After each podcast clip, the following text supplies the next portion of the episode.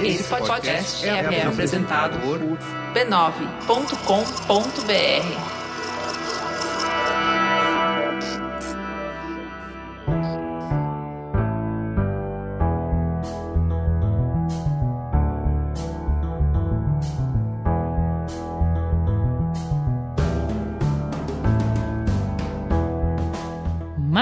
Mamileiros e mamiletes, sejam bem-vindos ao nosso espaço de diálogo de peito aberto. Eu sou a Juva Lauer. Eu sou a Cris Bartz e esse é o Mamilos.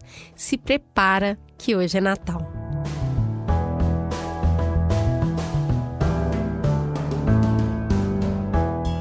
Hoje, o recado do Bradesco tá cheio do brilho único do final do ano. O Bradesco está empenhado na missão de usar os aprendizados de 2020 para que a gente volte a brilhar com toda a nossa força em 2021. A tarefa não é fácil, mas juntos podemos mais. Para passar essa mensagem, o banco convocou dois vagalumes muito fofos e queridos.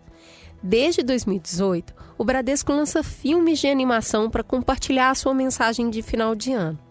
Os curtas têm qualidade cinematográfica e eles são totalmente produzidos por artistas aqui do Brasil. A gente é tão apaixonado por esse vagalume que a gente tem um vagalume aqui na nossa mesa de gravação. A gente vai tirar uma foto e postar lá no Instagram do Mamilos, da gente gravando do lado do vagalume. Ano após ano, dois vagalumes muito travessos e especiais levam essa mensagem para as pessoas através de emocionantes aventuras.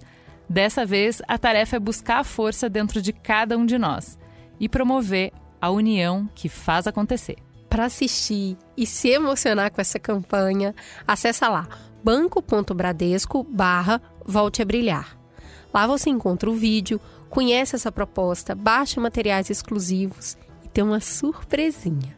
O Bradesco deu um jeito de botar os vagalumes dentro da sua casa também. Além disso, os vídeos desse e dos anos anteriores estão disponíveis também no canal do Bradesco, com versão de audiodescrição e tudo, para ninguém ficar de fora da festa. Em 2021, desafie o futuro e volte a brilhar com o Bradesco.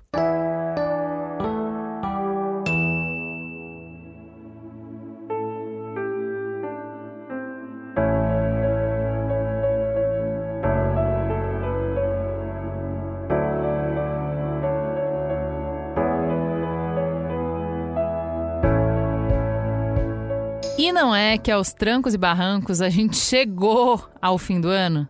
Depois de um ano tão difícil, de tantos lutos, de tantas perdas, de tanto medo, a gente quis preparar um programa de Natal bem quentinho, bem acolhedor para vocês. Para ser um abraço apertado, para iluminar essa noite longa que atravessamos. Hoje, a gente vai contar cinco histórias reais de mamileiros curadas e roteirizadas mais uma vez pela nossa querida Deia Freitas, a nossa roteirista e também a apresentadora do delicioso podcast Não Inviabilize. Mas antes a gente queria deixar uma mensagem nossa para vocês. E aí, Cris, qual é a sua mensagem de Natal?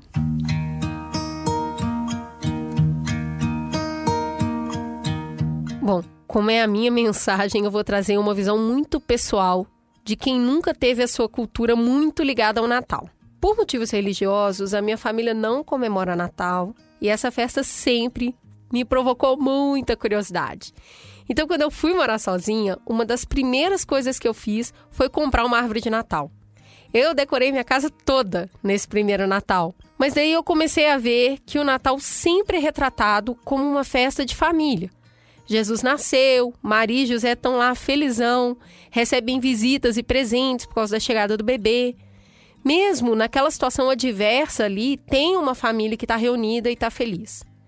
E essa imagem, ela está em todo lugar que a gente vê. Ela se perpetua por todos os comerciais sobre o Natal. Tem sempre ali uma família feliz em volta da mesa. Todo mundo confraternizando, comendo junto, todo mundo feliz aquelas pessoas ali são a própria representação do que eu entendo que é essa família de Jesus. Maria tá de boas, mesmo tendo um filho revolucionário e perseguido, ela nunca chega lá e fala: "Meu filho desiste disso, pelo amor de Deus, você vai acabar morrendo". José tava de boas também Jesus ser filho de Deus e ele adota o menino cheio de amor. Jesus, por sua vez, ele ama os seus pais, mas ele vai para o mundo e chama o mundo inteiro de família. Mesmo assim, todos eles se aceitam e vivem juntos. E foi aí que eu percebi que eu nunca teria Natal nesse significado real daquele ali. E eu percebi que não era só eu, sabe? O Natal real oficial de um número enorme de pessoas que eu conheço é meio tenso.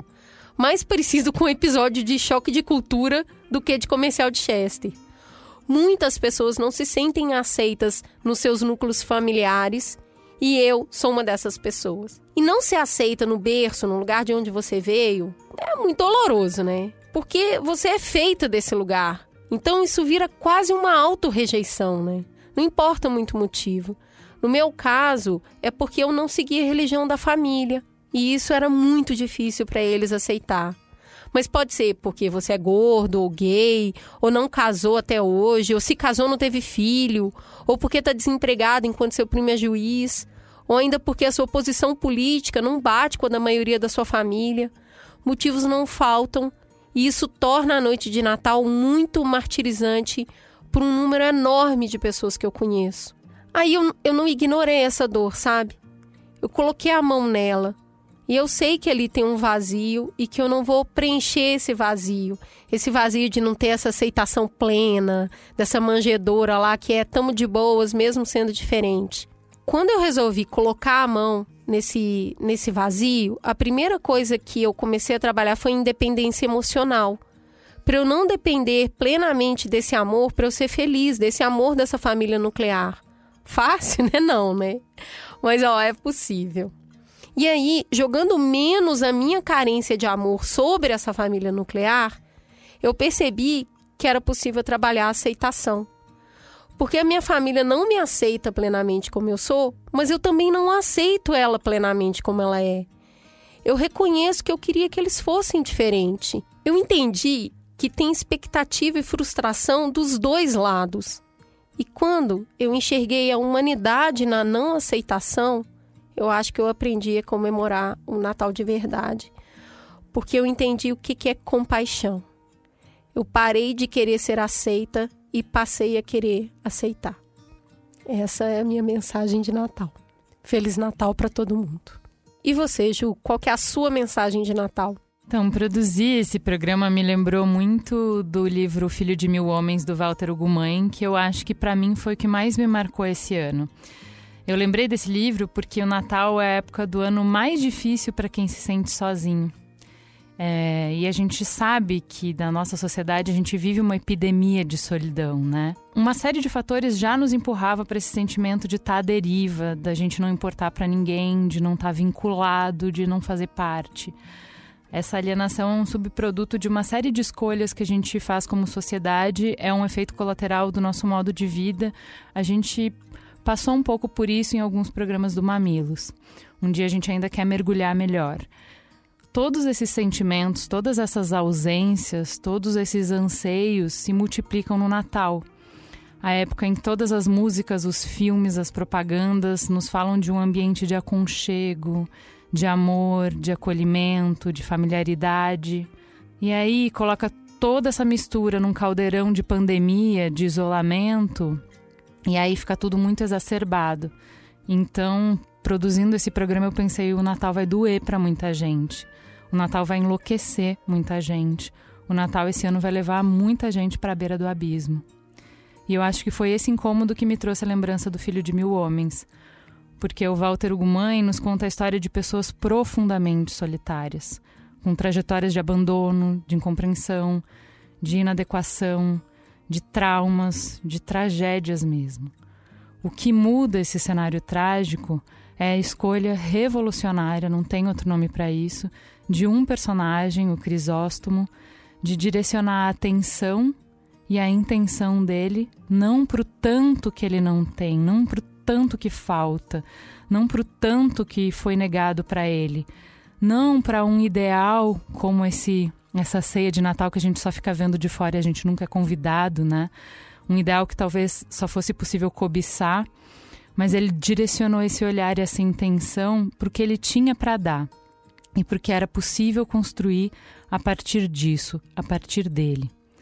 O Crisóstomo se enxergou não como ausências, mas como um vazio criativo e criador. Ele se viu pai, mesmo na falta de um filho. E a partir dessa paternidade em si, ele encontrou no outro um filho em busca de um pai. Não existem tantos filhos sem pai no mundo? Como é possível que a vontade de amar seja frustrada, então? Para mim, que sou até ortodoxa, o Natal é uma data sagrada.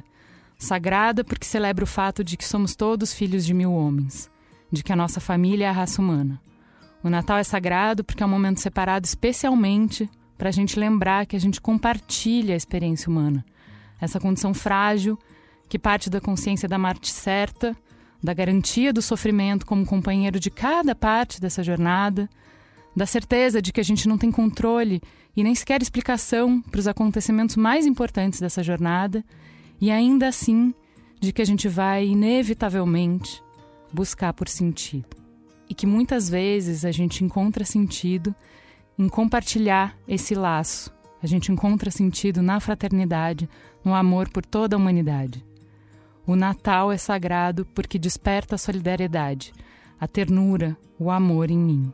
Direciono o meu olhar porque eu tenho dentro de mim para oferecer para quem está ao meu redor, para oferecer para o mundo.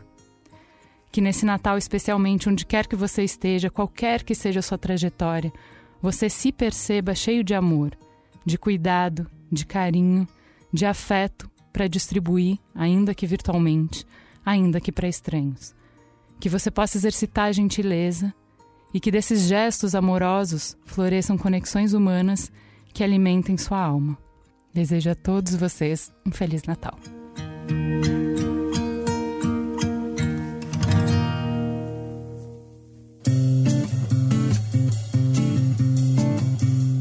Mudança de vida de verdade geralmente vem acompanhada de uma boa mudança de cabelo, é ou não é? Quem nunca sentiu aquela vontade imensa de trocar completamente o visual um pouco antes ou logo depois de tomar uma mega decisão de vida? Nada melhor do que trocar nosso penteado para iniciar uma nova temporada na nossa vida. Quem sempre? o problema é que taca produto daqui, aparelho de lá e o resultado pode acabar sendo a danificação dos nossos cabelos. Cocriando pela segunda vez com seda, Raíza Nicásio dessa vez levantou a bandeira de uma linha pós-danos. E aí, você foi de chapinha, modelador e secador de cabelo? Então, bora pro seda pós-danos, minha gente. A diferença desse seda pós-danos é a sua fórmula enriquecida com mel e óleo de abacate uma combinação nutritiva e cheia de vitaminas e antioxidante com alto poder de reparação, sem tirar o brilho dos nossos cabelos. É muita maravilha num produto só, porque a gente mete o pé na jaca, a gente sabe que faz isso e depois ter essa ajudinha é muito bem-vinda. Até porque a gente é incrível demais para ficar numa vibe só, né? E o nosso cabelo é incrível demais para não nos acompanhar nessas mudanças de vida. E aí, se interessou pela linha Seda Cocriações? Então, entra lá no Instagram, @sedaoficial ou no site da marca, seda.com.br e descubra o poder dessa novidade. É para ninguém ficar de fora. Vamos então agora para os nossos contos de Natal. Vamos começar sorrindo?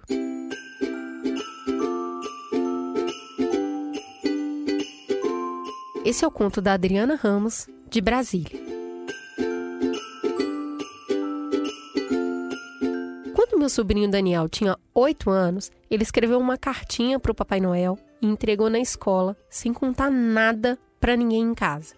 O tempo foi passando e minha irmã foi se ocupando com as coisas natalinas. Comprou presente para as crianças da família, mas não comprou nada específico para o Dani, porque ele não tinha pedido. Na manhã da véspera de Natal, ela perguntou ao filho por que, que ele não tinha pedido nada para o Papai Noel. E de pronto, o meu sobrinho respondeu: Mas eu pedi sim. Eu pedi um par de patins. Eu fiz a cartinha para o Papai Noel, eu entreguei lá na escola. Oh, meu Deus do céu. Daniel, no alto dos seus oito anos, parecia convicto de que estava tudo certo, afinal, ele tinha escrito para o Papai Noel. O que poderia dar errado? Óbvio, tá certo ele, certíssimo. Minha irmã ficou muito chateada, mas não tinha mais o que fazer. A maioria das lojas já estavam fechadas e ela tinha usado o dinheiro comprando outro presente para ele. Somos todos do Rio de Janeiro. Na época já não morava mais no Rio, mas eu passava festas com a minha família lá. A minha irmã morava num apartamento e no apartamento da frente, no mesmo andar, morava minha mãe. Sempre que eu ia para o Rio, eu ficava hospedada na casa da minha mãe e estava lá quando essa questão da cartinha aconteceu. Eu ia passar a ceia de Natal na casa da minha sogra, no outro bairro, na Tijuca. E o dia de Natal, aí sim, na casa da minha mãe. Então, eu me aprontei na véspera e saí rumo à casa da minha sogra. Era cedo, ainda tinha o comércio ali da Tijuca que ficava no caminho. De repente, eu passei por uma loja e vi na vitrine um par de patins. Milagre de Natal, milagre de Natal! Era perfeito e tinha o número do meu sobrinho. Na época, não tinha WhatsApp e nem essas coisas de se comunicar pelas redes sociais. Então eu comprei o patins e fui para a ceia na casa da minha sogra. Já de madrugada, eu voltei para casa da minha mãe e todo mundo já estava dormindo. Eu peguei a chave da casa da minha irmã, eu entrei na casa dela sem fazer barulho e aí eu coloquei um embrulho de patins debaixo da árvore de Natal, onde de manhã todos iriam ali abrir os presentes. Quando a minha irmã acordou, ela ficou sem entender como é que os patins tinham aparecido debaixo da árvore. E aí eu acho que até ela acreditou na magia de Natal. O meu sobrinho nunca soube da história, mesmo porque ele acreditava no Papai Noel. Hoje, o Dani vai fazer 30 anos. E só essa semana, quando eu fui contar que escreveria para vocês, ele descobriu surpreso que naquele ano eu fui o bom velhinho. Ai, que amor! que amor, muito bonitinho.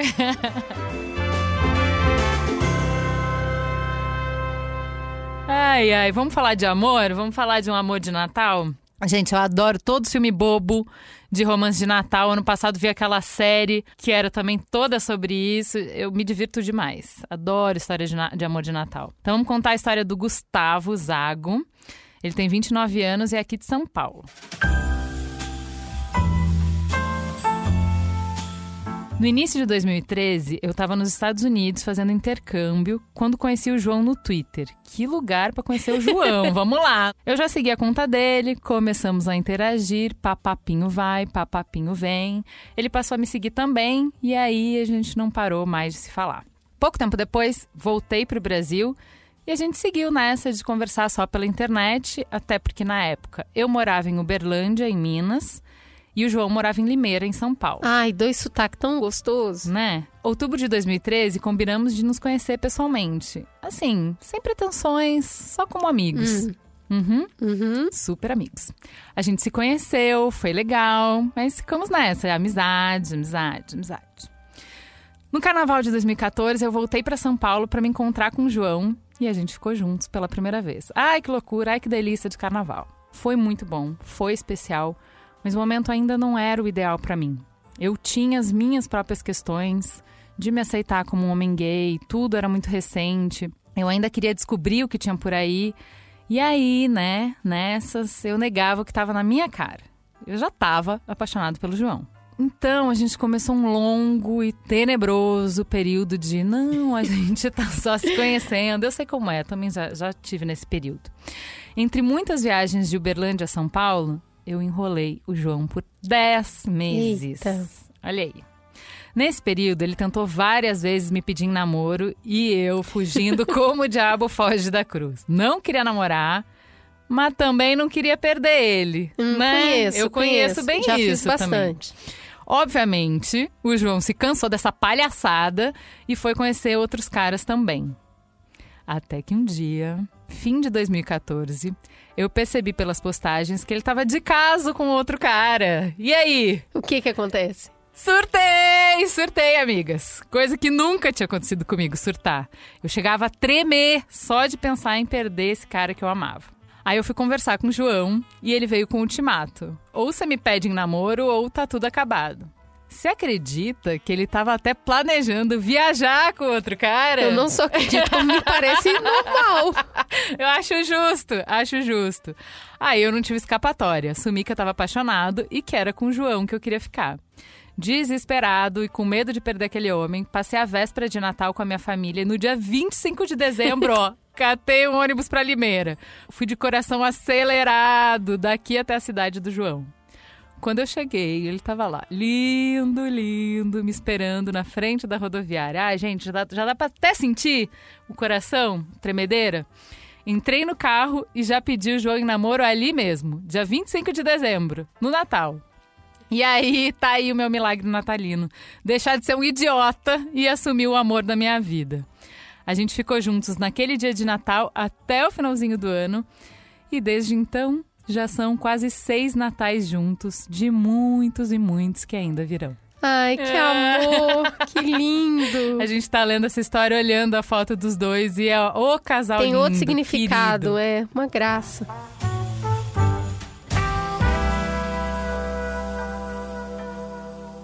Antes da próxima história, uma pausa para o intervalo comercial.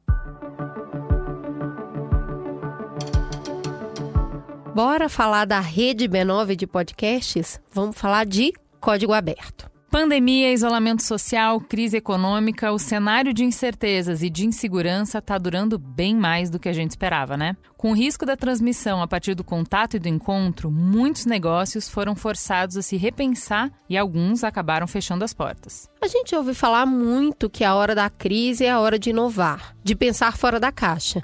E que depois de um momento como esse, é impossível voltar a ser o que éramos antes. Então, vamos falar com algumas das cabeças mais importantes do mercado para saber como eles se estruturaram e quais são as soluções que encontraram para esse momento difícil. O Código Aberto sempre foi um espaço para a gente ter conversas francas com os profissionais do futuro.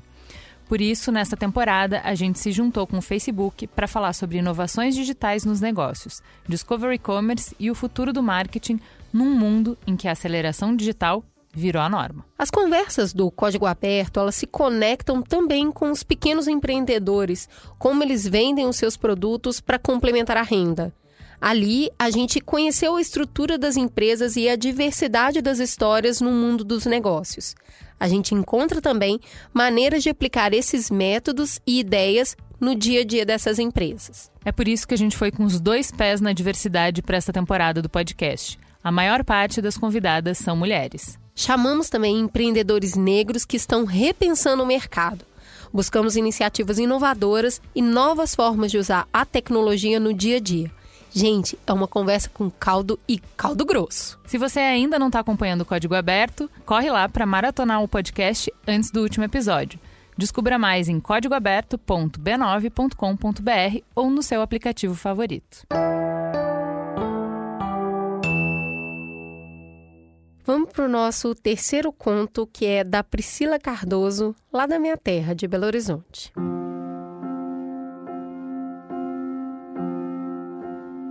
Meu nome é Priscila e eu sou assistente social e trabalho num hospital de pronto-socorro aqui em Belo Horizonte. Eu estava de plantão numa noite agitada, véspera de Natal, quando eu fui chamada para atender um rapaz que deu entrada no PS sem documento, sem família, sem referência, perdido. Quando eu cheguei no atendimento, eu encontrei um jovem em situação de rua que tinha sofrido uma queda em decorrência de uma crise convulsiva. Ele estava confuso, estava alcoolizado, muito sujo e falava coisas desconexas. Nesses casos, nós sempre tentamos localizar alguém da família para comunicar a entrada da pessoa no hospital. Eu disse a ele que eu tentaria encontrar a sua família a tempo dele passar a noite de Natal com eles. Era uma tentativa. Mas o rapaz me disse desanimado: eu, eu não tenho telefone de ninguém, a minha família já está cansada de mim, eu dou muito trabalho para eles. Mas você pode tentar se você quiser. Enquanto eu aguardava um lanche, ele me passou o nome da mãe e o bairro onde ela morava, e eu saí à caça de alguma informação ali mesmo nos nossos sistemas. Procurei, procurei, procurei e nada. Eu não encontrei nenhum registro, mas algo naquela véspera de Natal dizia que eu devia continuar buscando. Em casos assim que são mais difíceis, que estão quase sem pistas, a gente tem por hábito ligar em algum estabelecimento comercial do bairro, farmácia, mercadinho, padaria e pedir ajuda. Sempre aparece alguém disposto a ajudar. Então, eu arrisquei a sorte e liguei numa farmácia. A atendente disse que eles estavam quase fechando, mas que ela ia chamar o motoboy para ver se ele ajudava a localizar algum familiar, algum endereço. Resumindo, o anjo motoboy conseguiu encontrar a mãe do rapaz e passou o nome do hospital para ela, tudo direitinho. Algumas horas depois, e nada de chegar alguém. Às vezes acontece da gente localizar os parentes, mas ninguém aparecia. A minha expectativa era imensa, eu queria muito reunir aquele rapaz com a família dele. Eu continuei o meu plantão até que eu recebi um telefonema da portaria do hospital. Lá na entrada havia uma senhora que estava me procurando. Essa senhora entrou correndo pelo corredor e logo que ela me avistou, ela já foi logo dizendo: Eu vim buscar o meu filho. Após a confirmação, eu a levei até onde o rapaz estava e ela o abraçou com tanta força, com tanto amor, sem se importar com nada. Eu fiquei muito emocionada. Ela não parava de abraçá-lo e ela ficava falando: Meu filho, tem muito tempo que eu não te acho. Onde é que você estava? Agora, finalmente, a gente vai passar o Natal juntos. Dali para frente, aquela mãezinha não desgrudou mais do filho, com medo de perdê-lo novamente. Fazia um bom tempo que ela já estava procurando ele e ela nunca tinha desistido. Depois que ele teve alta, quando estavam saindo, ela virou para mim e disse toda feliz: Olha, eu nem acredito que eu ganhei esse presente de Natal. É, foi um plantão muito especial para mim também. Que linda essa história. Eu lembrei quando eu li, eu falei para Cris, eu tenho um primo que todo Natal também apronta, todo Natal é, faz a minha tia passar um super perrengue. E é esse amor de mãe que não cessa, que não descansa, que não desiste, que continua, né? Então, todo mundo da família, de uma forma ou de outra, já foi perdendo as esperanças, já foi perdendo a paciência, mas a mãe continua lá. Onde ele for, ela vai buscar. Não importa quantas vezes ele cair, ela vai estar lá do lado para levantar. É lindo demais.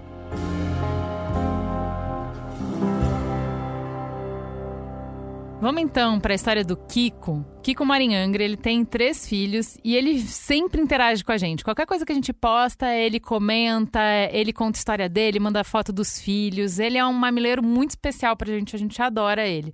Um super paizão. E nessa história vocês vão ver um pouco da onde vem essa queridice toda, esse amor todo.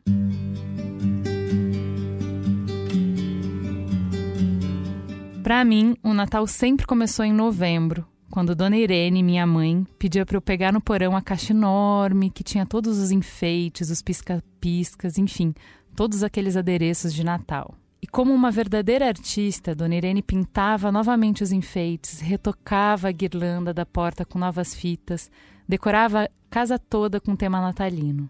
Minha mãe se dedicava a cada detalhe e eu, o filho mais novo, acompanhava tudo maravilhado. Lá pelo dia 22 de dezembro, começava a organização da festa de Natal. A compra das frutas, a escolha do bacalhau, a preparação de cada um dos quitutes. A quantidade de comida Adoro. que a minha mãe fazia era surreal. Eram muitos pratos, muitos mesmo. E ela ficava tão contente. Ela tinha uma alegria em preparar a ceia farta. Nossa, essa história me lembrou demais minha avó. A minha casa era um ponto de referência. Meus amigos diziam: vou jantar em casa, mas depois vou passar na casa do Kiko, porque a Tirene faz muita comida boa para ceia. E assim, toda a família tinha a minha casa como base. A minha mãe falava que meu avô, que eu não conheci, adorava o Natal e que ela tinha puxado isso dele. O Natal era o evento mais esperado pela família. A gente se reunia, conversava, brincava e comia. Comia muito. E ó que a gente só podia comer depois da meia-noite. Dona Irene fazia questão da oração e da ceia no horário certinho. Minha mãe ficava emocionada, com um brilho nos olhos, sabe? Quando via todo mundo ali reunido, saboreando a comida que ela preparava com tanto amor. E todo o Natal foi assim, até 2013. Em agosto de 2014, minha mãe se foi e a nossa família desmoronou. A matriarca, a apaziguadora, a pessoa que mantinha a família unida, não estava mais ali. Pouco tempo depois, meu irmão mais velho sofreu um infarto e também partiu. Foi outro baque e a nossa família se dispersou. Depois de tudo, ao longo dos anos, a gente foi tentando se reunir novamente. Hoje eu busco mostrar o brilho do Natal para os meus filhos e para os meus priminhos mais novos. Quero ver nos olhos deles o brilho que eu via nos olhos da minha mãe. Eu estou muito emocionado de poder compartilhar minha história e gostaria de deixar aqui Uma carta para a maravilhosa Dona Irene. Oi, mãe. Aqui tá tudo bem, viu? As crianças estão crescendo demais. Você ficaria louca. A Lorena é vaidosa igual a senhora. O Benjamin ama frutas. Logo, você encher a casa com aquelas frutas natalinas. Já o Azaf ama música do mesmo jeitinho que a senhora. Vocês iam se divertir muito. A Évila aprendeu a fazer alguns dos seus quitutes, mas que ela não nos ouça. Jamais fará tão perfeito o bife com o purê e o ovo com batata frita ou até o omelete de queijo e presunto que a senhora fazia. Mãe, eu tenho tanta saudade. Eu sei que a senhora está num lugar bom, mas tem hora que o coração aqui aperta. Ah, a árvore já está montada, viu? Eu sei, ainda faltam as guirlandas, mas não precisa brigar porque já estou fazendo, ok? Mãe, Feliz Natal. Eu vou te amar para sempre.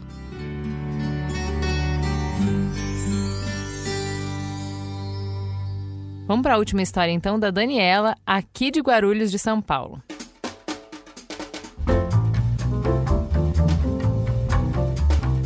Ano 2009, véspera de Natal. Eu tinha 13 anos, estava deitada na rede, descansando, com meu irmão recém-nascido no colo. Olha a paz. Minha mãe estava no quarto, fazendo qualquer coisa, e meu avô no quintal consertando um móvel quebrado que ele tinha achado nas coisas velhas da casa. Entretida na cozinha estava minha avó, Dona Neuza, envolvida no evento mais importante da noite, o preparo do peru. Sei bem, sei bem. Peru passava tranquilo no forno quando de repente a gente ouve um grito. Corre que tá pegando fogo! Fogo no parquinho! Pela porta da cozinha esbaforida, sai minha avó desesperada, dizendo que o fogão tava pegando fogo. Sim, véspera de Natal, Olha. fogão ardendo em chamas. O grito da minha avó assustou todo mundo na casa. A gente ligou imediatamente para os bombeiros, para a delegacia, até para a vizinha. Mas cadê? Ninguém aparecia. Como o bombeiro não chegava e a minha avó estava com medo de perder a cozinha toda, pensa, na véspera de Natal, ela decidiu apagar o incêndio por conta própria. Tomou o assunto nas suas próprias mãos. Minha vozinha, nossa heroína, pegou a mangueira, vários panos molhados e partiu para a batalha contra o fogão raivoso. E ó, acredita se quiser, Dona Neuza venceu a luta e nos salvou de algo bem mais grave. Tudo resolvido, finalmente os bombeiros chegaram e só entraram na casa para ter certeza que a gente estava todo mundo seguro. A história poderia ter um tom trágico, né? Véspera de Natal, perdemos a cozinha, se não fosse pelo acontecimento seguinte. Quando tudo voltou ao normal, ninguém mais corria perigo, a gente entra na cozinha para arrumar bagunça. Água para todo lado, parede chamuscada. Em destaque, o fogão lá, queimado, todo retorcido. Sem pensar em nada, minha avó abre o forno daquele que foi o causador do nosso fiasco natalino e ninguém podia acreditar. em meio aos destroços do fogão, tava quem? Quem? O peru! Lindo! Assado! Intacto! O peru não foi atingido pelo incêndio do fogão. Um verdadeiro milagre de Natal. Ó, nossa ceia voltou a ser perfeita e minha avó, quando colocou o peru na mesa, falou eufórica: É hoje que a gente come esse bendito. E a minha família nunca saboreou tanto um peru natalino como naquela noite. Maravilhoso, muito bom. Olha isso, é realmente um milagre de Natal. Que delícia. Esses são os contos de Natal que a gente trouxe para aquecer o coração e desejamos a todos uma ceia farta, com muita abundância de amor, de carinho e de paz. Feliz Natal para todos vocês. Beijo, gente. Beijo.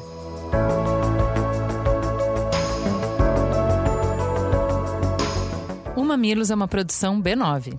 Apresentação de Juvalau e Cris Bartz. Coordenação geral: Carlos Merigo, Juvalau e Cris Bartz. Direção: Alexandre Potashev. Produção e apoio à pauta: Ellen Menezes. Apoio à pauta e pesquisa: Iago Vinícius e Jaqueline Costa. Edição Mariana Leão, com trilhas de Andy Lopes. Capa, Elô D'Angelo. Coordenação digital, AG Barros, Pedro Estraza e Lucas De Brito. Atendimento e comercialização: Raquel Casmala, Camila Maza e Thelma Zenaro.